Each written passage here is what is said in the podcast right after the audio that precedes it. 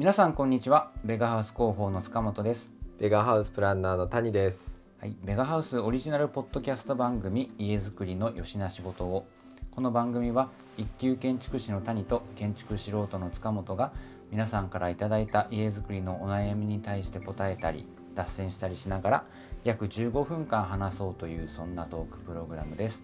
毎週水曜18時配信です。あのねはい。第3回なんですとうとう今日でね3回続きました3か来ましたんですけど今日ポッドキャスト聞きながらね、はい。会社に来たんですけど、はい。我々のトークたるいね。スピード感とか。スピード遅いね。スピード遅いでと思ったすかんでちょっとハキハキめに始めてみましただから今ちょっと最初の挨拶ハキハキしてたんだなんか今日圧あるなって思って。そうでしょ。谷さんみたいにねもたれかかって喋ってないわけ。背ちゃんともたれね背もたれから背中を離して喋ってるよ今日は。いやこの背もたれあの造作なんですごく座り心地が良くて。静岡のソファーメーカーさんちゃんと作ったやつなんですよこうん。見えないよ。聞いてる人はね。高さがねちょうど腰に当たるように作っててあのクッション材もちゃんと入ってて、はい。角度取ってるんでもう最高ですよこの背もたれは、会社のねあのはい。敷地内にある、えーベガ層という建物のさらに小部屋で収録してますんで、そうなんです、はい。まあ、ちょっとこもり感のある場所でそこにソファーの背もたれだけあるんですね。そう壁に後付けで背もたれを設置したんですよ、ここでもともと押し入れのスペースだったんだけどあのこもれる部屋として改修してますので。回収したんですね。そう背もたれつけたことでもう居心地が抜群に良くなってます、なるほど。はいということで、えー無駄話はこれくらいにして 本題に入ろうかなと思いますが、はい、早速入りましょう、はい、入りましょう。えっ、とですね、えー、と前回もメッセージいただきましたはい。Y2 ママンさんからですね。おありがとうございまますたお返事いただいてますのでご紹介させてください。えっ、とちらっと感想を送っただけでしたのに2回目放送でコメントを読まれていることに気づきあたふたしながら拝聴させていただきました我が家の女性プランナーさんには放送の中であった設計者の思惑そして、えー私接種の勝手な願いっていうのを苦労されて形にされたんだなと感謝しております。とそのプロセスって大事ですねといただきました。で、えー開口部いろいろお話ししましたけども、に関してはまあ正直住んでみて分かることも出てくる予感がしていますと、えーこれが正解というのはですね、まあ、ないんでしょうが居心地と安全性や耐久性のバランスが保てると良いなと期待しておりますと。はい。来ております。で、まあ、ちょっと相談事はベガイクでって来てるんですけどベガイクっていうのはまあ我々のアフター定期メンテナンスですね、そうですね。8ヶ月に1回回るというはいやつですね、はい。でこれ読んでね私全くその通りだなと思ったのがあって、はい。はい。あの住んでみなきゃ分かんないってこれ本当そうだと思うんですよ。はい。あれ私も家建てた時に図面見たし、うんうんうん。でそのな中でいろいろ検討をしてあじゃあこれでいきましょうって言ってはい。建ててもらいましたけど、やっぱ住んでみないと住んでみてから気づくことっていっぱいある、そうですようね、ん、うん。そうそう。なんかなんだろう。うーんとね。ここに収納欲しいなとか。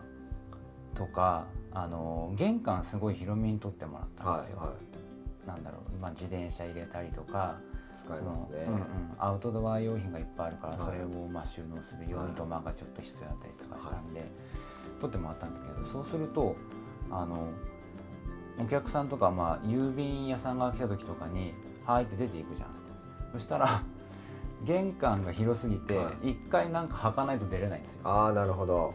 ちょっとそれって不便じゃない？確かにね、はい。てかそういうのに気づいたりとかまあ別にそんなちっちゃいことですけど、はい。とかなんか？踏み台作りましょうか。踏み台。あベガで？ベガでベガで。とかでまあそういうお悩みがあれば解決の方法がありますので。そうそう。なんか住んでみないとわからないことってやっぱりあってでそれにやっぱり対応できるようなアフターの仕組みってとっても大事だなと思っているので。そうですね。8ヶ月に1回来てくれるってやっぱすごいなと思うんですよ、はうん何もなくても行きますからね、はい、何も言われてなくても博物一回必ず行ってっていう。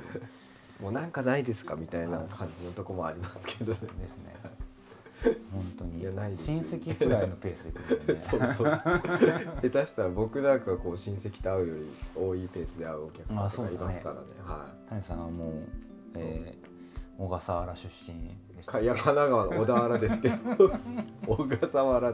神奈川県小田原市出身なんで実は、はい、生まれの育ちもね、はい、そうだね。だからおせつさんの方がよく会うというね。そう。過去のね。そうですよ。感じですよね。はい、はい、ということで、えー、今回も、えー、と前回に引き続き開口部の開口部ね。やっていきましょうか開口部、はい、何を話したいなかったの前回谷さんは。いやまああのちょっとおさらいですけど開口部って、まあ、窓のことなんです家で言えば、窓とか玄関とか。うん、で、えっと、普通まあ、一般的にやっぱ家についてるその光を入れたりっていうのは窓っていうじゃないですか、うん、でも建築やってる人からすると開口部っていう言葉になってるわけですよ、うん、で自分もこう設計する時に開口部っていう意識で、うん、窓ってあんまり頭の中で出てこないですワードとして、うん、開口部な。ん。か前回もそんな話してましたけど開口部と窓でなんだろうイメージとしては何が違う？窓はもうその冊子そのもののイメージなんですけど、うん、開口部っていうのはこう空間の中でどこをこう開きますかという、うんうん、壁という面の中でどこに穴を開けるっていうのを開口部という認識で捉えてますね。穴を開ける理由は何なの？穴を開ける理由は様々、うん、光を取り込む、風を通す、景色を眺める、まあ、そんなことが光を入れる、そんなところですよね、うんうん、それがちゃんと機能するように開ける。そうです。ことが大事ですよね、はい、要は開口部は、えーと、外界とのつながるところなので、うん、まあその開きすぎてもいけないし、うんうん、閉じすぎても機能を果たせない、うんそのバランスの中で考えていくのがまあ本来なんですよ。でサッシって、まあ、一般的にまあ製品化された小窓があったとしてそれってこう寸法が決まってるじゃないですか。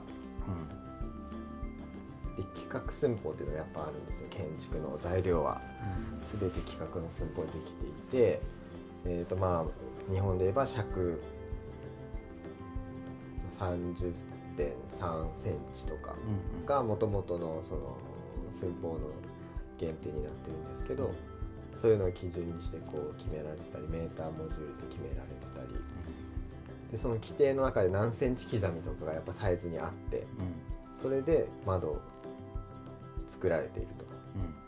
だから逆に開口部は今の時代その窓サイズに合わせて考えて考えられてることがほとんど、うん、でも本来はですね、うん、気持ちとしては、そこを自由に設計したいなっていう。スタートは冊子の企画寸法からではなくて、この壁の大きさだからこういう寸法の窓を作りたいんだよっていうところをスタートにしたいです、それが開口部の考え方。なんとなく。なんかイメージですけど、えーとベガハウスの家って割といろんな大きさの窓あるなと思うんですけど、はい、あれも一応企画の中にのっとってるはのっとってるんですか？企画にのっとってますね。たまに特寸があります。特寸、はい、特別寸法？はい。特注でサイズを、まあ、カットしたりとかすることで、えーと、企画にはない寸法で作ると。でそうするとあの例えば窓の上にこう垂れ壁っていってちょっと壁が残ったりするのを解消したりとか、なんかこう壁にうまくはまるように寸法を規定し直すことで、まあ、特注サイズが必要になってくるケースもあるんですけどやっぱコストが絡んできますよねその辺は、うん、対応できるっていうものではない、うん、はい、なので開口はそのようにして考えていくんですけどだから本当はねそう木の冊子がいいよね。木の冊子がいい。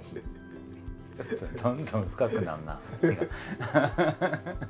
ちょっとその前に一個、はい、その今まあなんだろう開けるべく開けるべきところに開ける、はい、開けないところは閉じる、はい、っていうのも大事だっていう話があった時に、パッと僕思ったのはやっぱり素人からすると、はい、なんだろう。一面ガラス張りとかさ、はい、大開口とかさ、はい、そういう言葉にちょっと憧れがあったりとか、そそういう家に住みたいなって思ったりするんですよ。うん、でもえー、それこそうちはリビングがあって、はい、リビングに大きな窓が冊子でいうと2個あるんですよ、はい、開くのが。ただ、えーと、景色のいい方の大きい方は割と開け閉めあるし、はい、カーテンも開いてることが多いんですよ、景色を見る方なんで、向こうに誰もいないからね。ただもう一個のちっちゃい方の冊子は、はい、えっ、ー、と玄関の横にあるんで、はい、ほぼほぼ閉まっている、うん、開くことない、はい、しかも大体カーテンが閉まっている、だったらそもそも開けんでよかったやんけ。ですよね。そう。で外観から見ればあのまあ大きく窓ガラスがね、うん、冊子がえ表に出てるんで割と開放的な見た目はしているけれども、はい。はい、機能はしてないんですよ。なるほど。だったらいらんかったよねって今になったら思うわけああそれはもう住んでから分かることですけど。住んでから住まい。ただこれはでもさそれこそ設計の段階で設計者は気づける範囲のことじゃん。確実に気づきますね。ね。だからそういうところやなって思うわけですよ、ベガだったら確実に気づいたよ。ハードルを上げました、ね、そこはベガだったら確実に気づいたよ。だから俺もベガに勤めているから気づいている。おお素晴らしい。ではありますね、はあ、そうそうそういうのはあるいやあるね。結局ね開口を開けるっていうことは家の中だけでもないですし、うん、外観だけでもなくて、うん、例えばこうテーブルに座った時見える窓があった時に、うん庭がまあそこから見えますと、うん、でもさらにそこから庭の先に何が見えますかという、うん、そこを問うて。問うて。問うて考えないといけないと、そうそう。だから先に散歩しているおじさんが毎日通るんだったらその窓は開けないです。開けないですね。カーテン閉めちゃいますカーテン閉め今吉津がかかってますわその窓には。吉津はいいね風流ででしょ それはだから吉はいいね、うん、それはベガンに入ったから。ああそれいい、ね、あ吉津いいやはいはい、で吉津使えますよ吉津は。なんでそういう対策も含めて窓っていうのは開けないといけない場合もありますし。ね塀で囲ったところで境界を、うん、さらにその塀の向こうに何が見えますかっていうところもやっぱ考えますよね土地に立った時あまず更地とか土地を見に行った時にその土地で何がこう綺麗かなとかやっぱ土地のいいところをまず探します。うん、でそれはあのどんな土地にもいいとこ必ずあるので、それはもうあの街中だろうと大自然の中だろうともう何かしら活かせるところが必ず土地はねあの答えてくれる。でそれ,、それを探してあげて、それに対して開口部を考えていくことが多いです、うん、全然話変わるけどさ最近、うん、旗竿地っていいなと思うんですよ。急に変わった旗竿はいはい土地の話してたから、はいはい、旗竿地ってさ、うん、その細い何かしらのところから広いところに出ていく、まあ、旗の形をしてる土地じゃないですか、はい、そうですね。あれってまあいわゆるまあ変形の部類に入って、まあ、立てにくいとかさ、ね、あるじゃないですか。はい、だけどあのその旗竿の竿の部分って、はい、あれってまあいわばそのままアプローチに使えるわけでしょ。そうですね。それってすげえいいなって思う。そうなんですよ。なんかアプローチにがに緑が茂ってて、はいはい、ね、花が咲いてるとか、まあ、季節のさ、うんででそれで人を迎えるってすごい豊かじゃないですか。豊かですね。で自分が毎日帰ってくることに対しても気分が上がるじゃないですか、上がります。ね。なんか旗竿って最近いいなと思うんだけどまあもう私が全く意味のないあれだけど。意味なく二頭目立てたり 嫌だよ。ベガで立てたらいいんですよ。小屋をね。小屋をね、はい、週末小屋立てたり、うん、そうアプローチっていう意味ではこうやっぱりね道路からすぐ家っていうよりは少しこう自分の家を眺めながらとか、うん、その自然の木とか花とかの間を通って家入っていく方がやっぱ本当に幸せですよね。うん、なんかそれこそさその全面道路に面してないことで視線を遮ることもできるじゃないですか。そうですね。なんかね、はい、なんかそれもやっぱり住んでみて気づく話かな。はい、なんか全面道路の方が便利じゃん。車すぐ、うん止めて出れて玄関すぐじゃんと思うけど、うん、そういうじゃないなんか暮らし方もあるなと思ってしまったりしますよね。はい、それも土地の特徴を生かせますね。うん、例えば旗竿の竿の部分今ちょっとイメージしてたんですけど竿の部分の一番最初に門を作って、うん、基本的には門のところで人をこう入れるか入れないか判断しますと。そうしたらその竿の部分って全部庭にできるじゃないですか。うん、で街中だけどその竿の部分庭をざーっと長い庭が作れたとして、うん、そこに対して開口部を設けてあげると、うん、街中だけどものすごく空気がある庭を眺めることができると。あいいですね。いいですね。最近はほらもう郵便屋さん郵便か宅配便とかもさ、はい、宅配ボックスがあるからさそうです、ね、わざわざ入れなくてもさそうそう。受け取りもできるしでっかいのを作っておけば。です宅配ボックスもなんか門にこう仕込んどけばね仕込んどけば、ね、意外と目立たなかったりしますので、いいかもしれない、はい、そんな話をしていて、うん、今何分経ってると思ったねさ この質問が来る時12分17分。嘘。もうねもう？もうねあの最初に言いましたけど15分間話そうっていうもう規定をすでに超えているという、ね、聞くのも17分のタイミングで聞くんだ。超えたタイミングで。超える前に聞かない、うん、またまだの話すごい中途半端に終わってしまったかな、旗竿の話とか出てくるから途中で。まあいいいいんです。結局開口部でしたね開口部で終わっちゃいましたかね、はい。